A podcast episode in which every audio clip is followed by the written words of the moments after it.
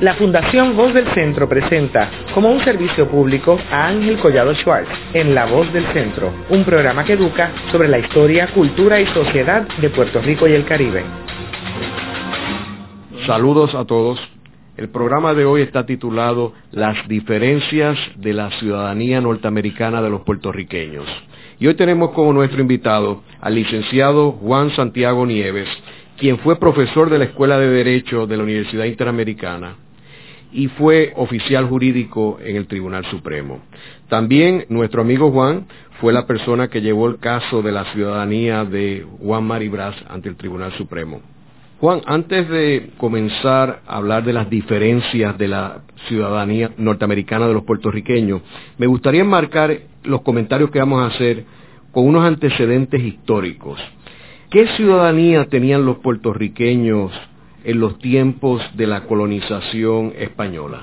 Pues saludos Ángel a ti a todo el pueblo de Puerto Rico. Pues mira, en la monarquía española los puertorriqueños fueron súbditos de España. Ya en el siglo XX el derecho entre las naciones, el derecho internacional, hace la distinción entre ciudadano y súbdito. En las monarquías a un ciudadano se le llama súbdito, es decir, está sometido a los poderes del gobierno central y ejerce los derechos civiles y políticos frente al gobierno central. En el caso de Puerto Rico, eran súbditos de las colonias, provincias de ultramar que no tenían derechos civiles y políticos. O sea, ellos, ¿qué ciudadanía tenían? No tenían ciudadanía con derechos civiles y políticos, eran súbditos españoles, es decir, estábamos hablando de territorios colonizados bajo el poder de la monarquía española sin derechos civiles y políticos. Y cuando ellos viajaban, los puertorriqueños viajaban al exterior. Con la protección del gobierno español. Es decir, mucha gente piensa que el gobierno central solamente extiende protección diplomática a sus ciudadanos. No, la extiende a sus residentes, a sus súbditos, a toda persona que tenga vínculo jurídico con el gobierno central, se le extiende protección diplomática. De hecho, esa es la historia de los puertorriqueños bajo tiempos de España y de Estados Unidos de América. ¿Y qué sucede cuando llegan los norteamericanos a Puerto Rico en 1898? Bueno, pues ocurre un, dato de gran trascendencia histórica. La primera vez que los puertorriqueños iban a tener ciudadanía española fue en el gobierno autonómico, es decir, la Carta Autonómica contemplaba la extensión de ciudadanía española a los puertorriqueños con derechos civiles, pero duró como 30 o 60 días y ahí viene la ocupación de nuestro territorio. Al ocuparse el territorio, evidentemente se revoca el estatuto político de Puerto Rico, se implanta un gobierno militar y empieza un gran debate a nivel del Congreso de Estados Unidos sobre qué vamos a hacer con los puertorriqueños. Hasta ese momento, todos los historiadores de la época señalaban que cuando Estados Unidos ocupaba, ocupaba con la intención de asimilar, de integrar ese territorio y por tanto, al hacerse titular dueño del territorio, se le extendía la ciudadanía de Estados Unidos. Y ahí vino el primer gran dilema de Puerto Rico. La respuesta fue, no, en el caso de los puertorriqueños cambia el curso de la historia de ocupaciones. No vamos a extender ciudadanía por el hecho de que ocupamos ese territorio. ¿Y por qué tú crees que ellos concluyeron eso? Mira, el punto de encuentro de Estados Unidos y Puerto Rico es un punto de encuentro de expansión militar y territorial de Estados Unidos. Los historiadores de la época señalan que las diferencias culturales, las diferencias en desarrollo económico eran un factor que llevaban a Estados Unidos a adquirir posesiones sin que necesariamente se les extendiera la ciudadanía. Para darte un ejemplo, yo creo que el examen del récord legislativo de la llamada aprobación de la ley Foraker te da una idea de qué era lo que había en la mente de los congresistas y de los norteamericanos. Los demócratas en el hemiciclo señalaban que se le debía dar la ciudadanía de Estados Unidos a los puertorriqueños, porque no había base jurídica, legal y moral para que el gobierno de Estados Unidos gobernara el territorio a personas que no tendrían derechos civiles y políticos. Eso es lo que dijeron los demócratas en el Congreso.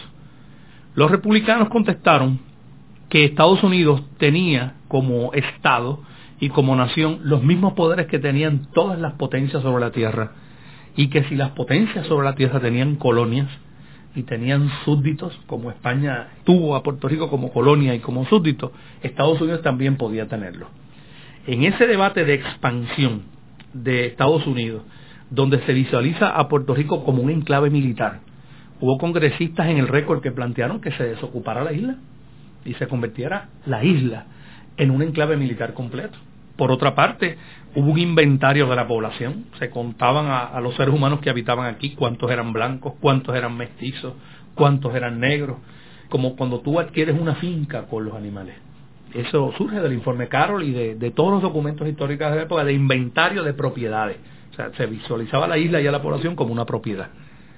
Dicho esto, vas a encontrar el segundo gran dato histórico de los debates de la ley Foraker. Uno dijo, llamémosle la corporación del pueblo de Puerto Rico y otros congresistas de todo momento. Ese nombre corporación puede crear la duda de que estamos integrando este territorio. Yo me opongo. Y así sigue el debate. El proyecto de ley Foraker en su origen contenía la ciudadanía de Estados Unidos, se eliminó. Y Foraker la propuso, dicho sea de paso y empieza a debatirse y no querían darle ningún nombre a Puerto Rico que los comprometiera. Y de ahí surge nuestro nombre, el que conservamos hasta el día de hoy, el pueblo de Puerto Rico. Así se llamó la entidad, creada en 1900, y ese nombre se preserva hasta 1952 cuando se crea el Estado Libre Asociado y se sustituye el nombre el pueblo de Puerto Rico por Estado Libre Asociado de Puerto Rico. Juan, ¿y cómo diferencia esta situación de lo que estaba sucediendo con los territorios que Estados Unidos estaba incorporando, según iba expandiéndose hacia el oeste y después Alaska y Hawái? Pues mira, cada territorio tiene una historia particular, es decir, hay unos intereses estratégicos del gobierno de Estados Unidos y para los norteamericanos a lo largo de su historia ha quedado confirmada la siguiente premisa. La concesión de ciudadanía es un privilegio. Es decir, tú no tienes derecho a ciudadanía porque tengas una relación política conmigo. Yo extiendo la ciudadanía si es conveniente a los intereses estratégicos del gobierno de Estados Unidos. En el caso de Puerto Rico, y de entrada ya lo podemos decir para que todo el mundo tenga las coordenadas bien claras, los casos insulares, un trabajo analizado a comienzos de siglo y recientemente de manera brillante por el decano Efraín Rivera Ramos, ya Puerto Rico en 1901 y 1902 recibe una clasificación territorio no incorporado. Eso significa que el territorio y la población, para propósitos del sistema constitucional norteamericano, pertenecen a Estados Unidos, pero no son parte integral. Significa entonces que el tratamiento político que se nos da a nosotros no es de residentes, no somos extranjeros frente al gobierno de Estados Unidos, pero somos nacionales de Estados Unidos. Cuando tú vas al debate congresional de republicanos y demócratas, surge la palabra bien clara. No son ciudadanos ni son extranjeros, pero son nacionales. Los demócratas indican para el récord. Es una vergüenza para la historia de esta nación, con un gobierno republicano, tener súbditos. Es decir, si los puertorriqueños no son ciudadanos y no son extranjeros, son súbditos. Por tanto, es incompatible que un gobierno republicano tenga súbditos. Los tratadistas de la época señalan que se utilizaban dos modos de referirse a este híbrido entre ciudadano y residente o extranjero. Se le llamaba national or subject. Se usaban indistintamente, nacional o súbdito. Luego, porque sonaba contradictorio con el sistema republicano, se obvió la palabra nacional. Perdón, se obvió la palabra súbdito y se quedó la palabra nacional. Y de ahí nosotros somos los segundos en la historia del derecho constitucional que usamos la, el concepto de nacional. Los primeros fueron los negros y los descendientes de esclavos en el siglo XIX, en el famoso caso de Dred Scott versus Sanford. Allí ocurre algo paradigmático. Un hombre blanco descendiente de esclavos reclama los derechos civiles y políticos bajo la Constitución de Estados Unidos y la Corte Suprema de Estados Unidos resuelve que la expresión en la Constitución nosotros, el pueblo de Estados Unidos, incluye la raza blanca únicamente. Tenían un problema. Si los negros y los descendientes de los negros habían nacido en territorio de Estados Unidos, ¿qué eran entonces? El derecho posibilita y va creando instrumentos y situaciones según las necesidades de un tiempo histórico dado. Concluyeron, él es un nacional. Al concluir que los negros eran nacionales, resolvieron el paradigma de no declarar los extranjeros y se define lo que es nacional en 1853. Y entonces, cuando vamos a ese momento histórico en particular, ¿qué nos encontramos? Que los norteamericanos están segregando racialmente a seres humanos en su territorio. Se enmendará la constitución de Estados Unidos para resolver el problema de discrimen contra la comunidad negra en Estados Unidos. La decisión no fue revocada, fue revocada por enmienda a la constitución Digo esto porque esos antecedentes históricos son los que nutren la historia constitucional de los puertorriqueños. ¿De dónde surge esta historia? Esta historia surge del extraordinario trabajo de José Cabranes sobre la ciudadanía. Allí está plasmada esta historia. Tú me preguntas si en Alaska se va a otorgar la ciudadanía o no se va a otorgar. Los intereses estratégicos y económicos son los que van a determinar ese criterio. Tú me dices, en el caso de Hawái, ¿qué se va a hacer? Pues mira, eh, según los intereses económicos y estratégicos nuestros, le damos la independencia por estatuto o lo anexamos. Todo va a depender de lo que son los intereses estratégicos. Lo cierto es que en el caso de Puerto Rico hubo dos determinaciones históricas iniciales fundamentales. La primera, que el tratado en sí no anexó a Puerto Rico. La segunda, que organizar el territorio, darle un gobierno civil, tampoco lo implicaba. Y que cuando se debatió si se le daba ciudadanía a Puerto Rico o no, se concluyó que no. Y finalmente, se creó el paradigma del pueblo de Puerto Rico y los ciudadanos de Puerto Rico.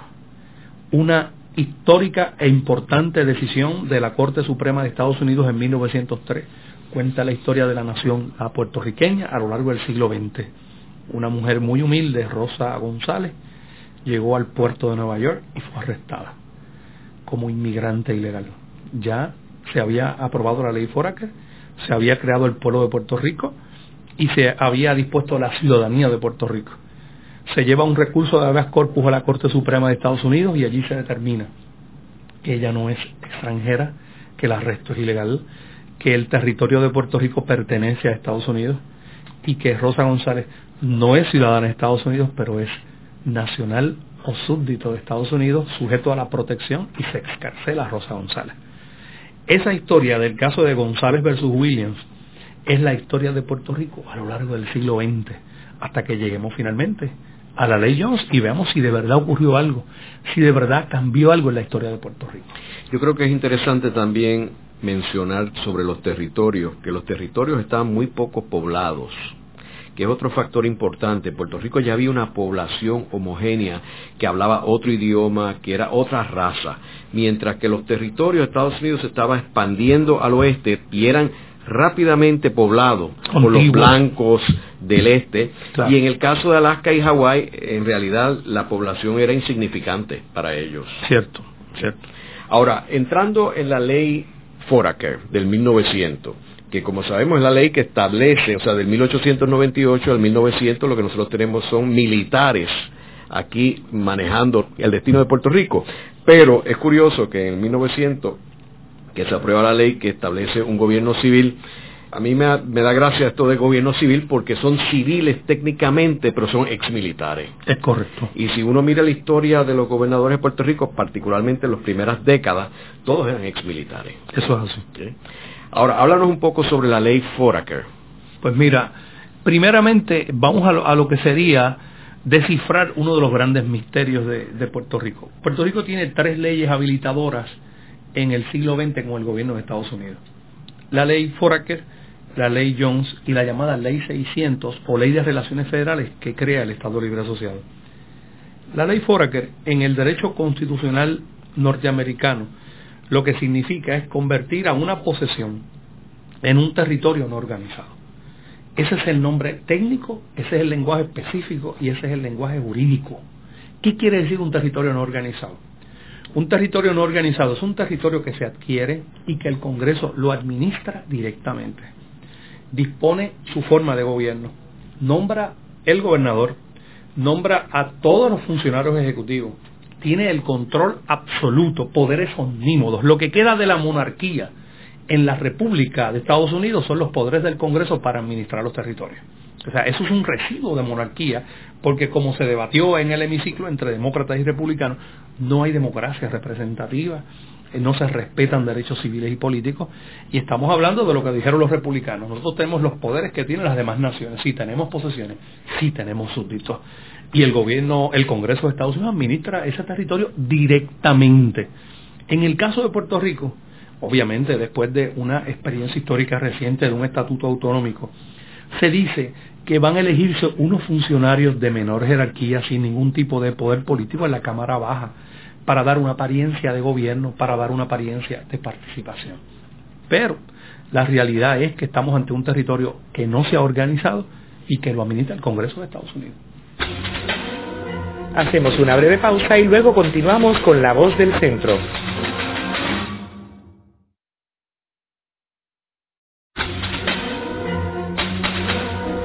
De regreso con Ángel Collado Schwartz en La Voz del Centro, presentado como un servicio público de la Fundación Voz del Centro. Continuamos con el programa de hoy titulado Las diferencias de la ciudadanía norteamericana de los puertorriqueños. Hoy con nuestro invitado, el licenciado Juan Santiago Nieves, quien fue profesor de la Escuela de Derecho de la Universidad Interamericana y oficial jurídico del Tribunal Supremo. Juan, estábamos hablando en el segmento anterior sobre la ley Foraker, pero a mí me gustaría marcar el tema de la ley Foraker con los eventos que sucedieron unos años antes y contrastar los derechos que habían los puertorriqueños conseguido con la Carta Autonómica del 97, con lo que ahora supuestamente nos estaban dando los norteamericanos con la ley Foraker. Pues mira, fue un rudo golpe para el proceso político puertorriqueño esta ley. Frustrante porque la visión que tenía todo el universo político del país era que Estados Unidos iba a anexar a Puerto Rico y le iba a dar ciudadanía de Estados Unidos. Ninguna de las dos cosas ocurrió. Tampoco se creó un estatuto autonómico. Es decir, estamos hablando de un gobierno militar de dos años que suprimió los periódicos, que reprimió. Fernando Picó documenta todo ese periodo histórico de represión contra la prensa. Y cuando llega el gobierno civil, el gobierno civil es un gobierno monárquico desde afuera que priva, primero, el estatuto español daba ciudadanía por primera vez, facultad para ser tratado, gobierno electo por el pueblo, representación en las cortes. No se puede comparar una cosa y la otra. La ley Foraker es probablemente, paradigmáticamente, el instrumento político más discriminatorio contra los puertorriqueños, pero paradigmático porque reconoció la identidad de Puerto Rico, el pueblo de Puerto Rico, y la ciudadanía de Puerto Rico que nunca desapareció. Los norteamericanos, sin saber lo que hacían o sabiéndolo, reconocieron la identidad del pueblo de Puerto Rico y su ciudadanía nacional, aunque no tuviera extensión extraterritorial, que todo el mundo aquí confunde eso. O sea, hay una ciudadanía que se llama nacional, que es histórica, vínculo ser humano-tierra. Eh, si yo tengo poderes, por ejemplo, yo soy puertorriqueño, ciudadano puertorriqueño por nacimiento, pero si un venezolano viene y me dice, Juan, ¿tú me puedes dar la ciudadanía de Puerto Rico? No, porque no tengo poderes soberanos para otorgarla. Es decir, eso es naturalizar. Aquí no se puede naturalizar a nadie, pero los que nacen son puertorriqueños y son ciudadanos de Puerto Rico. A ese aspecto sociológico los norteamericanos le dieron rango jurídico bajo el estatuto y para votar en Puerto Rico había que ser ciudadano de Puerto Rico. Mucha gente se pregunta, ¿y cómo los norteamericanos votaban entonces de 1900 a 1917 si no eran ciudadanos de Puerto Rico porque no habían nacido? Ah, contestación, el código político se aprueba el Código Político en 1902 y ¿qué dice? Ciudadanos de Puerto Rico, los que nacen en el territorio de Puerto Rico, los ciudadanos de Estados Unidos que residan un año antes de las elecciones en Puerto Rico se consideran ciudadanos de Puerto Rico. Y por último, los españoles que transcurridos dos años del Tratado de París optaron por quedarse residiendo en Puerto Rico, ciudadanos de Puerto Rico. Y esos podían votar. Esa premisa que te estoy dando es fundamental para lo que pasó en el caso de Juan Maribra, para lo que pasó en, la constitución del Estado Libre Asociado y lo que pasa en el curso de la historia, para que las cosas se entiendan. Así que ahí fuera que fue un golpe devastador en la conciencia política del país y el primer mensaje de Estados Unidos de lo que venían a hacer con Puerto Rico. Una posesión que la vamos a explotar en lo económico, la moneda de Puerto Rico fue devaluada en ese periodo histórico, aparte que nos azotó un huracán devastador para completar. En ese momento histórico se impone la enseñanza del idioma inglés en las escuelas, que tú mencionabas las diferencias culturales, las tenían muy claras, surgen de los casos insulares y se empieza a hacer un experimento con Puerto Rico. Vamos a ver cómo responden a la enseñanza del idioma inglés para crear más lealtad, más cercanía. Estados Unidos invierte dos millones de dólares en el presupuesto que lo concentra en la policía y en el sistema de instrucción. Eso es todas las inversiones. Todavía no se hacen otras inversiones. Hay un detalle también que es la evangelización de Puerto Rico, donde utilizan la religión protestante para tratar de quitarle el poder a la religión católica oh, que está asociado con España. Claro. No, la esa ruptura de separación de iglesia y Estado también fue un golpe a la conciencia nacional y le sumamos otro, el establecimiento de la Corte de Distrito de Estados Unidos aquí. Es decir, lo que acabamos de ver en las elecciones del 2004, una Corte de Distrito tratando de decidir las elecciones de Puerto Rico, bajo la teoría de poderes del gobierno central de Estados Unidos, es lo que pasó en 1900. Aquí teníamos tribunales de Puerto Rico y de momento llega una Corte foránea que tiene unos poderes específicos para resolver ciertas controversias de propiedad, etcétera, etcétera, y eso planteó una nueva experiencia para los puertorriqueños. Claro está. Tenemos que decir que hubo otro, otra gran trascendencia política. Los puertorriqueños no tenían partidos políticos organizados bajo el régimen español y los que existían, existían con grandes limitaciones. Así que nos enfrentamos a una nueva experiencia de partidos políticos organizados y esos partidos políticos empiezan a asumir posturas sobre la ciudadanía. En justicia debemos reconocer que los dos partidos organizados luego de la invasión, el Partido Federal y el Partido Republicano, los dos planteaban la anexión de Puerto Rico. Claro está, basado en una experiencia histórica de lo que había estado haciendo Estados Unidos hasta el momento de la ocupación de Puerto Rico. Eso no se produjo y ya temprano, en 1904, el movimiento autonomista puertorriqueñistas con otros sectores de la independencia formando parte dentro de ese movimiento empiezan a reclamar las diferencias entre los puertorriqueños y los norteamericanos. Esas diferencias se traducen en ciudadanía. Esas diferencias las vemos ya plasmadas en el pensamiento de José de Diego, que me parece a mí que de esa generación es el estudioso más riguroso del tema de la ciudadanía.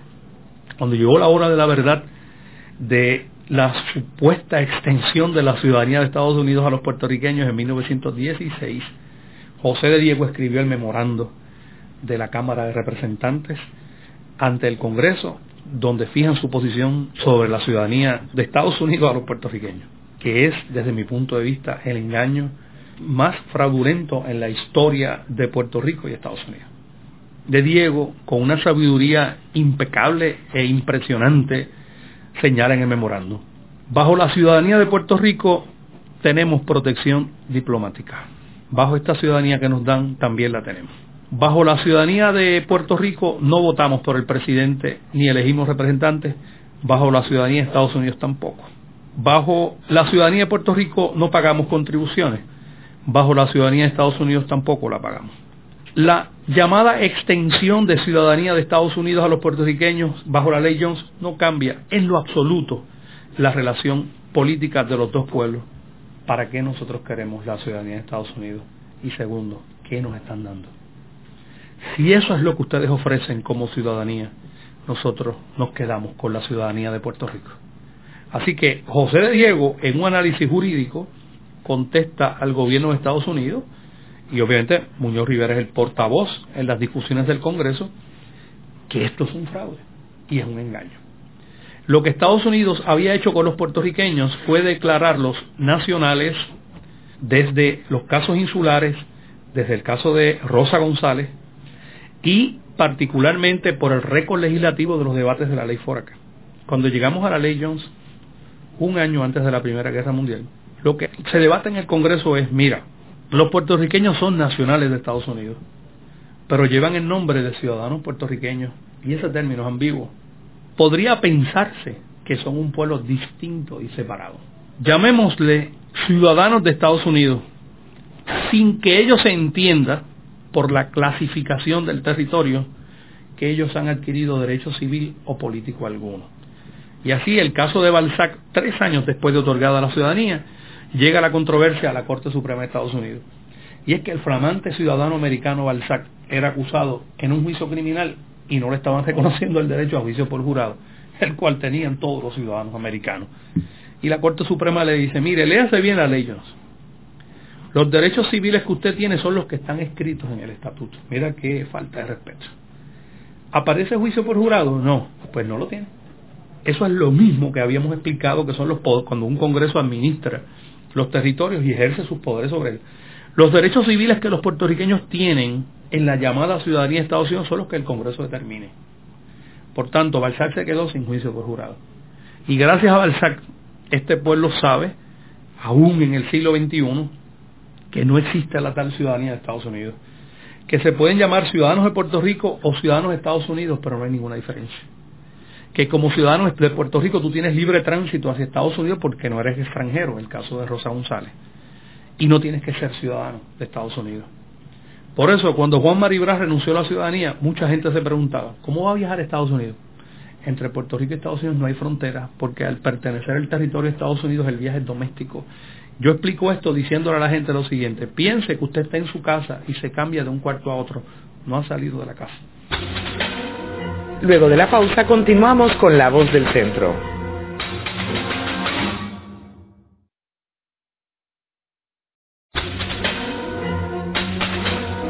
Están escuchando a Ángel Collado Schwartz en La Voz del Centro. Ahora pueden accesar a toda hora y desde cualquier lugar la colección completa de un centenar de programas transmitidos por La Voz del Centro mediante nuestra página cibernética www.vozdelcentro.org. Continuamos con el programa de hoy titulado Las diferencias de la ciudadanía norteamericana de los puertorriqueños. Hoy con nuestro invitado, el licenciado Juan Santiago Nieves quien fue profesor de la Escuela de Derecho de la Universidad Interamericana y oficial jurídico del Tribunal Supremo.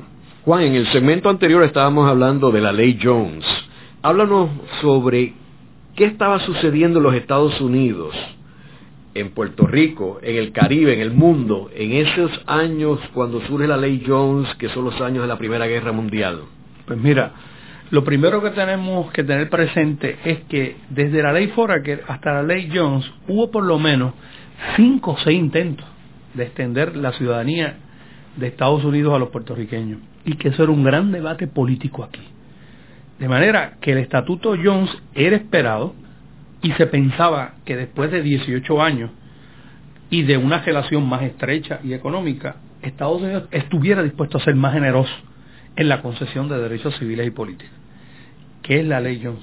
La ley Jones es cambiarle el nombre a la ley Foraker, añadirle donde decía ciudadano de Puerto Rico y de Estados Unidos, es decir, la frase, pero no cambia la base política de Puerto Rico. Puerto Rico sigue siendo un territorio no organizado, administrado por el Congreso. El presidente nombra el gobernador, los cinco secretarios básicos, los jueces de la Corte Suprema, Hacienda, Justicia, todos los ministerios. Y seguimos teniendo una Cámara ahora alta, donde se eligen dos o tres delegados más, pero simbólica. O sea, no hay cambios, no hay poderes políticos. Y viene lo que José Trías Monge llamó una estrategia política para avivar el movimiento anexionista. Y es que de 1904 a 1916 el movimiento anexionista estaba extinguido. Es decir, el autonomismo se había convertido en una fuerza política muy poderosa. En 1913 había hecho un planteamiento de independencia como primera opción el Partido Autonomista. En 1912 se había fundado Matienzo, el Partido de la Independencia, y había mucha efervescencia política aquí. En el mundo también había una gran lucha por el mercado mundial y Estados Unidos despuntaba como potencia. Estados Unidos, conocido es en el derecho entre las naciones, que cuando tú ocupas un territorio o lo invades en el curso de la guerra, transcurrido cierto tiempo de ocupación, si los que están allí son ciudadanos, no pierden la ciudadanía, pero si no lo son es más fácil el control de la población y de los ciudadanos. Una de las grandes preocupaciones de Estados Unidos con Puerto Rico es que como eran ciudadanos de Puerto Rico, la ocupación del territorio por otra potencia podía conllevar unos riesgos de pérdida del territorio. Y un poco la ciudadanía de Estados Unidos que hablamos, que es nacionalidad, es un poco ponerle el sello de propiedad a los súbditos. Es decir, sí, siguen siendo súbditos. Pero en vez de decirle ciudadanos de Puerto Rico nada más, le vamos a llamar de Estados Unidos con un récord congresional contundente. Puerto Rico no ha sido anexado, no son ciudadanos americanos plenos. Esto es una designación, es darle, como Rubén del Rosario decía, le perdemos el miedo a las cosas cuando le damos un nombre. Asimismo, Estados Unidos dijo, controlamos mejor la relación política colonial si le damos el nombre formal. Que ellos se crean que son ciudadanos americanos, maravilloso. Que eso propicia una mayor lealtad y adhesión, sí. que fortalece el movimiento anexionista, las teorías de Trías Monge, sí. Por otra parte, en el contexto de la guerra, tenemos a los puertorriqueños sirviendo militarmente para el gobierno de Estados Unidos haciendo una aclaración. Los nacionales tienen la misma obligación que un ciudadano de servir en el ejército bajo los estatutos y las leyes de Estados Unidos. Así que no había problema en que alguien dijera, no, a mí me están designando ciudadanos, yo no voy a servir. No, no, usted sirve como nacional, tiene obligación de servir en el ejército. Quiero repetir la definición de nacional. Es una persona que tiene una relación, un vínculo jurídico con el gobierno de Estados Unidos, que sin ser ciudadano forma parte de su gobierno y no es un extranjero. Es un híbrido entre ciudadano y residente. Hay también que añadir, Juan, tú estabas mencionando la, la Primera Guerra Mundial, yo creo que es importante señalar las intenciones alemanas en el Caribe, eh, ya que Alemania había sido el único país de los principales en Europa que no tenían una colonia en el Caribe. los franceses tenían, los holandeses tenían, los daneses y obviamente los ingleses, que eran los que tenían más colonias. Y en la medida que se va evolucionando las estrategias militares de la Primera Guerra Mundial, pues los alemanes tenían un plan de entrar a Venezuela y entrar a Culebrita y Culebra, tenían mucho interés. O sea que los norteamericanos sabían... Estaban demarcando su espacio y lo demarcaron muy bien con un conocimiento del derecho internacional claro. Es bueno recordar que para 1928 o 29 Adolfo Hitler escribe su famoso tratado de teoría política del nacionalsocialismo, Mi lucha, en el capítulo donde Hitler propone las ideas de federación y ciudadanía para la República Alemana, señala que el modelo político más perfecto a imitar es el norteamericano. Él dice que aspira para Alemania a tener una federación como la de Estados Unidos, porque donde manda el gobierno central y donde los estados casi no tengan poder. Y que admira a un pueblo como el norteamericano, porque para ese pueblo la concesión de ciudadanía es un privilegio y así será también para el pueblo alemán. No todo el mundo tiene la dignidad, la altura y las capacidades para ser ciudadano. Por tanto, yo aspiro a que el pueblo alemán copie el modelo norteamericano. Es un dato histórico de gran trascendencia que no podemos dejar de mencionar.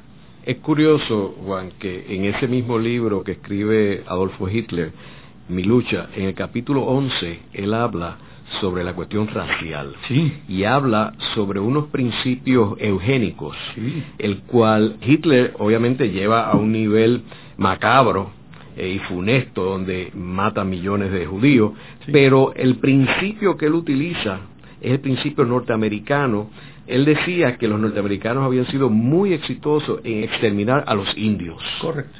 Dicho de paso, fíjate cómo la historia nos va uniendo. El plan estratégico original de Estados Unidos, la isla que Estados Unidos interesaba, y era subjetivo era Cuba, no era Puerto Rico. Y hay datos históricos que indican que Estados Unidos quería ocupar una isla del Caribe para mover a la comunidad negra de los Estados Unidos a esa isla y resolver su problema racial dentro del territorio norteamericano. Así que esos datos están, no los podemos olvidar. Y hay otro capítulo más, Ángel, que podemos también recordar por la importancia histórica, la discusión de Adolfo Hitler sobre el gobierno central y la autonomía, que ha sido la postura norteamericana sobre Puerto Rico a lo largo de más de 100 años. Hitler dice, ¿qué es la autonomía en ese libro? La autonomía no es otra cosa que un disfraz para reclamar la independencia, dice en su libro. Próxima pregunta. ¿Cuál es la postura de la Federación Alemana frente a un reclamo de autonomía? Contestación. Les vamos a dar a los autonomistas toda la autonomía cultural que quieran pero ninguna soberanía, ninguna, porque la soberanía le pertenece al gobierno central. Si les damos autonomía cultural, se sentirán felices, serán leales y se fortalecerá la relación entre el gobierno central y la entidad autónoma que no va a tener ningún poder político. Y por tanto, conceder autonomía cultural es beneficioso a la federación siempre que no se conceda soberanía. El modelo norteamericano con Puerto Rico, no hemos llegado al 52, el memorando del gobierno de Estados Unidos en las Naciones Unidas. Te puedo traer la cita directa. Dice que mediante este modelo político el pueblo de Puerto Rico alcanza autonomía cultural. pero no estoy haciéndote palabras que se parezcan, o sea, literales. El Estado Libre Asociado es un modelo norteamericano para organizar un territorio. Te dije que en la ley Foraker era no organizado, en la ley Jones seguía siendo no organizado, seguíamos siendo súbditos o nacionales, pero llegó el ELA y ese es otro de los grandes misterios de nuestra historia y de la ciudadanía. ¿Y qué pasó? Nada, ahora lo organizamos. ¿Qué quiere decir lo organizamos? Esta es la tesis de Rafael Hernández Colón, la de Irán Cancio, la de Helen Silvi y todos los que han escrito sobre este modelo. Bien sencillo. Ah, ya yo no nombro al gobernador, ya yo no nombro a los jueces de la Corte Suprema, ya yo no superviso las elecciones. Yo te voy a dar unos poderes básicos para que en lo que yo llamo gobierno local, que no implica que tengas ningún poder, a nivel de gobierno local yo te voy a autorizar a organizarte. El poder soberano es del gobierno central, del gobierno de Estados Unidos y del Congreso, pero te permito, para propósitos de funcionamiento interno, que organices un gobierno, elijas a los funcionarios, elijas al gobernador y nombres a los jueces de la Corte Suprema y tengas las prerrogativas limitadas que implica el gobierno local. Eso en derecho constitucional se llama territorio organizado. Puerto Rico fue, tuvo dos años de gobierno militar, de 1900 hasta el 52, 52 años territorio no organizado, y es un territorio organizado desde el 52, así que ya vamos viendo cuáles son los misterios. ¿Cambió la ciudadanía bajo Lela? No. Seguimos siendo nacionales o súbditos, sin derechos civiles, sin derechos políticos, pero particularmente sin elegir al presidente, sin elegir representantes, más importante que todo, con protección diplomática del gobierno de Estados Unidos. Para darte un ejemplo, estudiantes me preguntan, si yo no soy ciudadano de Estados Unidos, ¿por qué yo recibo becas para estudiar? ¿Por qué el pueblo de Puerto Rico recibe ayudas en cupones de alimentos, fondos para carreteras, fondos para viviendas? Si vas a todas las leyes que le permiten al Congreso de Estados Unidos otorgar ayudas, préstamos para estudiantes, vas a ver que dicen que cualifican ciudadanos o nacionales. Porque además de los puertorriqueños, que hemos omitido ese dato histórico, en 1928 las poblaciones indígenas de Estados Unidos les fue otorgada la ciudadanía de Estados Unidos en la misma condición que Puerto Rico, como nacionales, sin derechos civiles y políticos. Así que hay tres grandes antecedentes históricos la comunidad negra de Estados Unidos, con quien se acuña el concepto allá para 1853. En 1900 los puertorriqueños, con la ley Foraker y la decisión de la Corte Suprema de González versus Williams, y los indios en 1928.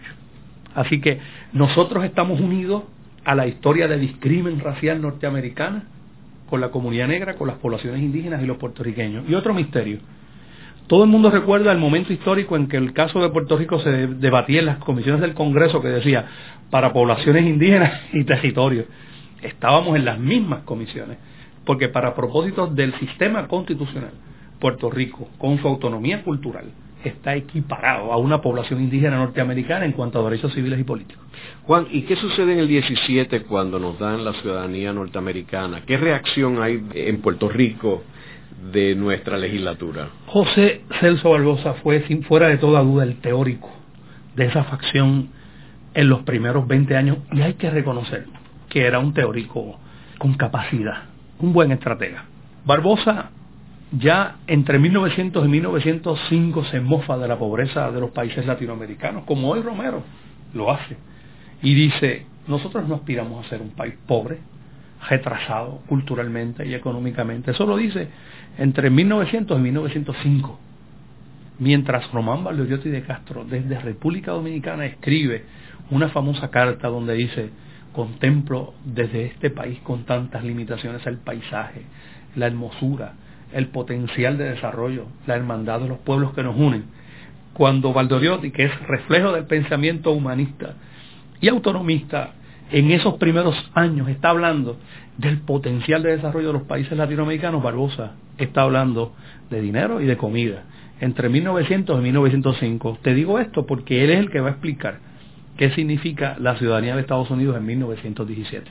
En ese sentido, puedo decirte que la celebró, que señaló lo mismo que Luis Ferré dijo 50 años después. Esto es un punto de avance. Estamos celebrando que se fortalecen las relaciones entre dos pueblos.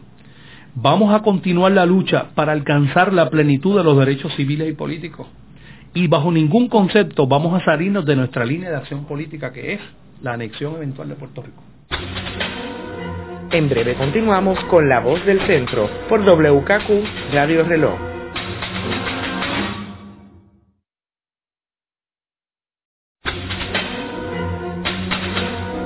Continuamos con la parte final de La Voz del Centro con Ángel Collado Schwartz. Pueden enviarnos sus comentarios o sugerencias a través de nuestra página cibernética en www.vozdelcentro.org. Continuamos con el programa de hoy titulado Las diferencias de la ciudadanía norteamericana de los puertorriqueños.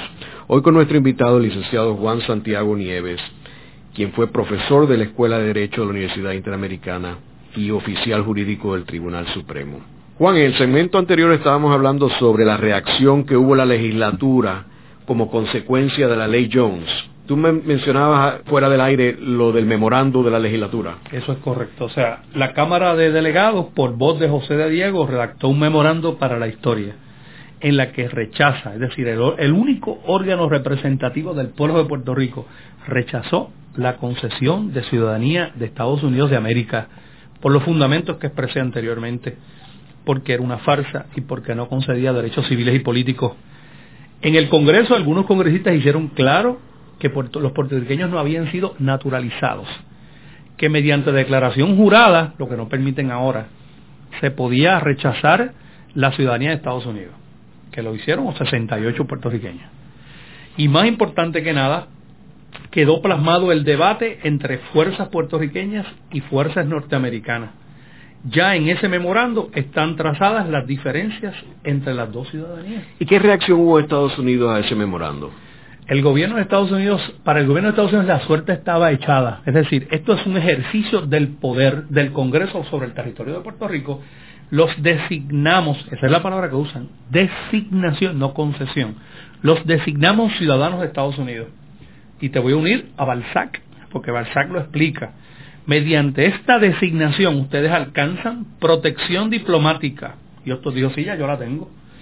Y ustedes tienen libertad de movimiento. Es decir, si ustedes se mueven al territorio de Estados Unidos y viven en territorio de Estados Unidos, Puerto Rico no es territorio de Estados Unidos en el sentido de federación. Aquí tendrían, mientras estén aquí, derechos civiles y políticos en el territorio de Estados Unidos. A lo cual de Diego contestaba, libre tránsito tenía yo desde Rosa González, que me iba allá. Y en cuanto a derechos allá, a mí no me interesan los derechos civiles y políticos allá, me interesan en mi territorio, en mi país, en mi nación. Así que hubo una gran frustración para los sectores puertorriqueñistas, el movimiento anexionista con Barbosa, que lo que quería era cercanía, ellos usaban la bandera americana en sus actos, como se está usando ahora más recientemente, y lo que buscaban era estrechar la relación entre los dos pueblos, aunque se hubiera cometido un fraude con la ciudadanía de Estados Unidos. Es decir, los republicanos y los anexionistas fueron cómplices de esa farsa. Tienes entonces a un país con un gran dilema. ¿Quiénes son los ciudadanos americanos de Estados Unidos y quiénes son los ciudadanos americanos de Puerto Rico? Para empezar. Y eso nos lo tenemos que llevar hasta el momento de la muerte para no confundirnos. El que nace en Puerto Rico no nace ciudadano de Estados Unidos constitucional. Repito la palabra, es bien importante la palabra constitucional ciudadano bajo la Constitución de Estados Unidos es el que nace en el territorio de Estados Unidos y Puerto Rico no es territorio de Estados Unidos, pertenece a Estados Unidos, pero no es territorio de Estados Unidos. En segundo lugar, es ciudadano de Estados Unidos aquel que se naturaliza, aunque quiere decir que aunque no haya nacido, el gobierno de Estados Unidos le extiende la ciudadanía, no lo designa, le extiende con todos los derechos civiles y políticos. Así, si un colombiano o un venezolano se naturalizan, advienen ciudadanos de Estados Unidos como si hubieran nacido allí. Son ciudadanos plenos. Pagan contribuciones y tienen derechos civiles y políticos. Eligen al gobierno. Un puertorriqueño que nace aquí ni paga contribuciones, ni elige al gobierno, ni tiene ningún derecho civil y político porque no nació de acuerdo a la definición constitucional de ciudadano en Estados Unidos. Entonces, si se mueve, que es el caso de Balzac versus Puerto Rico, a Estados Unidos, cuando su cuerpo pisa tierra de Estados Unidos, se le permite, es una ficción jurídica, elegir los funcionarios votar por el presidente mientras resida en Estados Unidos. Próxima aclaración. Todos los puertorriqueños y puertorriqueñas que nacen en Estados Unidos son ciudadanos de Estados Unidos plenos, con todos los derechos civiles y políticos. Pero ¿sabes qué pasa? Si un puertorriqueño o puertorriqueña que nace en Estados Unidos viaja a Puerto Rico, perdió los derechos civiles y políticos porque en el territorio de Puerto Rico, por su clasificación, no puede ejercer los derechos civiles y políticos. Si vives en Nueva York y te dan 500 dólares de ayudas sociales y vienes a Puerto Rico, te dan 250 y ese caso llegó ya a la Corte Suprema y se sostuvo la validez porque las ayudas sociales que recibe Puerto Rico son las que el Congreso decida porque aquí no hay ciudadanos plenos. Ahora, eso aplicaría para un norteamericano igual, que se mude para Puerto Rico. Igual, igual, porque para el sistema constitucional norteamericano, la clasificación del territorio es la base desde la cual va a evaluar un caso. Y los casos insulares, de ahí la importancia del trabajo de Efraín Rivera Ramos y otros, nos dan la clave de cómo Estados Unidos ejerce su poder metropolitano aquí. Y es muy complejo el sistema político norteamericano y constitucional. El movimiento independentista no lo ha estudiado lo suficiente. Una escuela de estudio del sistema constitucional norteamericano la estuvimos en el siglo XIX con Eugenio María de Hostos, en sus lecciones de Derecho Constitucional. Albizu también dio una gran escuela en el siglo XX de estudios sobre el sistema constitucional norteamericano y tengo que decirte con gran decepción que mi percepción es que la generación post-Estado Libre Asociado se olvidó del sistema constitucional norteamericano y la dejó de estudiar. Yo no puedo entender cómo de Diego escribió un memorial como ese, que yo lo leí con una alegría inmensa y con un aprendizaje enorme, y se perdió 60 años en la historia de este país, o casi 70 años en la historia de este país sin que se hubiera recuperado, hasta que se discute el caso de Juan Maribra. El caso de Juan Maribra entonces Juan, un enlace. Antes de entrar en lo de Maribra, sí yo creo que es importante también señalar que, por ejemplo, si un norteamericano se muda a Puerto Rico y se convierte en residente de Puerto Rico, no puede votar por el presidente de Estados Unidos. Eso es correcto. Sin embargo, si se muda a Francia, puede votar para el presidente de Estados Unidos. Voto, voto ausente, Claro, porque el problema que tú tienes con el territorio de Puerto Rico es que no es territorio de Estados Unidos. Ya Rosselló trató de hacer un proceso para votar por el presidente aquí y lo detuvieron las cortes norteamericanas y también de que en términos del posible candidato a presidente, alguien que nace a Puerto Rico no cualificaría. En el caso de la Constitución, ni los naturalizados, o sea, tiene que haber nacido en territorio de Estados Unidos, ni Rosselló, Romero, Ferrer, pudieron haber sido candidatos a presidente de Estados Unidos si Puerto Rico hubiera sido anexado como Estado, porque no nacieron. Entonces, entrando en el caso de Juan Maribras y la ciudadanía, cuando él va al consulado venezolano, y renuncia a la ciudadanía norteamericana y luego es validado por el Departamento de Estado Federal. ¿Qué sucede después que le validan? Pues mira, yo siempre creo que los seres humanos en el curso de la historia se encuentran con su destino, con su propósito, con la misión que tienen que cumplir. En el espiritismo científico a eso se le llama la triada, que no es otra cosa que saber cuál es tu propósito y lo que tienes que hacer. Yo creo que el caso de Juan Maribras marca una triada en el curso de la historia de este país, porque rescata todos los precedentes históricos desde el 1900 para acá, porque obliga a reexaminar los instrumentos jurídicos, porque permite el estudio del récord congresional, porque rescata la historia del discrimen del siglo XIX con los negros, con los indios, con los puertorriqueños, porque rompe con los disfraces de lo que han sido los modelos políticos que ha tenido este país pero por sobre todas las cosas, rescata la conciencia nacional de este país. La Corte Suprema, en una opinión de verdad histórica, en los siglos de los siglos, reclama, amparándose en el sistema federal norteamericano, que los estados tienen un poder residual respecto a sus elecciones internas y que Puerto Rico reclama el mismo poder residual que los estados ejercen para definir su entorno electoral. Y en el caso de Puerto Rico, la Corte Suprema dice que en ese entorno de poderes que le dieron en 1952 para organizar el territorio, para el gobierno local, en el gobierno local votan los nacionales puertorriqueños que no sean ciudadanos de Estados Unidos. Ese pronunciamiento, sin duda, plantea el reclamo de soberanía, aunque sectores de la independencia todavía no lo entiendan, más importante de Puerto Rico en los últimos 50 años porque es el reclamo de un pueblo. O sea, si tú no tienes la ciudadanía del entre metropolitano, que es lo que dicen las opiniones disidentes de Corrada y Rebollo, ¿cómo tú vas a ejercer derechos civiles y políticos en el territorio? Eso es un reclamo de soberanía fuera de toda duda, y así lo es. Y la Corte Suprema validó el reconocimiento del ejercicio de la libertad de conciencia política de un puertorriqueño que renuncia con todas las formalidades de ley a la ciudadanía de Estados Unidos y ejerce derechos civiles y políticos en el territorio de Puerto Rico. Rescatar la ciudadanía de Puerto Rico dentro de un espacio tan estrecho político como el nuestro, sin duda, constituye uno de los avances más significativos en lo que yo llamo la personalidad jurídica de Puerto Rico. Y ese concepto nos lo enseñó Eugenio María de Hostos porque tenemos memoria rota, como dice Arcadio Díaz Quiñones. Nosotros no sabemos qué dijo Hostos, qué dijo Albizu, y qué dijeron, qué dijo Valdoriotti, y qué dijeron otros antes de nosotros, pero ciertamente hay concatenación, hay una sincronicidad entre los distintos eventos históricos. Juan Maribras rescató 100 años de historia constitucional, política, sociológica y llegó a la Corte Suprema en un momento único de la historia a validar la personalidad jurídica de Puerto Rico, que no es otra cosa que reconocer la nacionalidad puertorriqueña y traducir esa nacionalidad en efectos jurídicos, que cuáles son, bajo los poderes limitados de lo que son elecciones locales, que las tienen los estados, nosotros las tenemos, ahí tienen nuestra nacionalidad, ejercitada bajo la enmienda décima de la Constitución de Estados Unidos. Y doña Miriam Ramírez de Ferrer, por instrucciones de Carlos Romero Barceló, no apeló a la Corte Suprema de Estados Unidos. Y la decisión de la Corte Suprema vino en un fallo final estatal, es decir, es la ley que rige en el caso de Puerto Rico. Después que el Departamento de Estado valida la renuncia de la ciudadanía de Juan Maribras, ellos te revocaron, ¿no? Sí.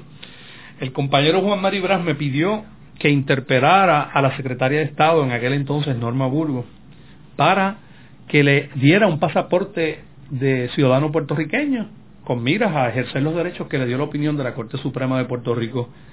Creo que fue un lunes que yo le envié la carta a la mano interpelando a Norma Burgos para que le diera el pasaporte y en 24 horas el gobierno de Estados Unidos, 24 horas después de nosotros enviar la carta, le envió por fax al compañero Juan Maribras un documento que decía que se revocaba el certificado de renuncia que le habían válidamente otorgado precisamente para que no llegáramos a la fase segunda de reclamar el pasaporte. Es decir, al no aceptarle la renuncia, pretendían revocar colateralmente la decisión de la Corte Suprema de Puerto Rico, evitando un caso y controversia. Juan Maribra se, se movió a la Comisión Interamericana de Derechos Humanos que ubica en Washington, y allí está la queja de Juan en el sentido de que Estados Unidos viola tratados porque no le permite perfeccionar la renuncia a la ciudadanía de Estados Unidos. O sea que los puertorriqueños vienen siendo los únicos ciudadanos norteamericanos que no pueden renunciar a la ciudadanía yo renuncié, yo renuncié a la ciudadanía de Estados Unidos el 27 de diciembre de 1997 y me contestaron con la misma carta que Juan Marigras, la cual conservo. No le aceptamos la renuncia a la ciudadanía de Estados Unidos y renuncié en embajada en República Dominicana. En el programa de hoy hemos discutido las diferencias de la ciudadanía norteamericana que tienen los puertorriqueños con la que tienen los propios norteamericanos, que aunque todos los pasaportes son iguales, en realidad cuando analizamos la ciudadanía hay unas grandes diferencias entre la ciudadanía de Estados Unidos que tienen los puertorriqueños y la que tienen los norteamericanos. Colaboran en la dirección técnica Ángel Luis Cruz y Ezequiel Cabán. En la producción Isabel Pichardo y Nidia Suárez. Los invitamos a sintonizarnos la próxima semana a la misma hora en La Voz del Centro.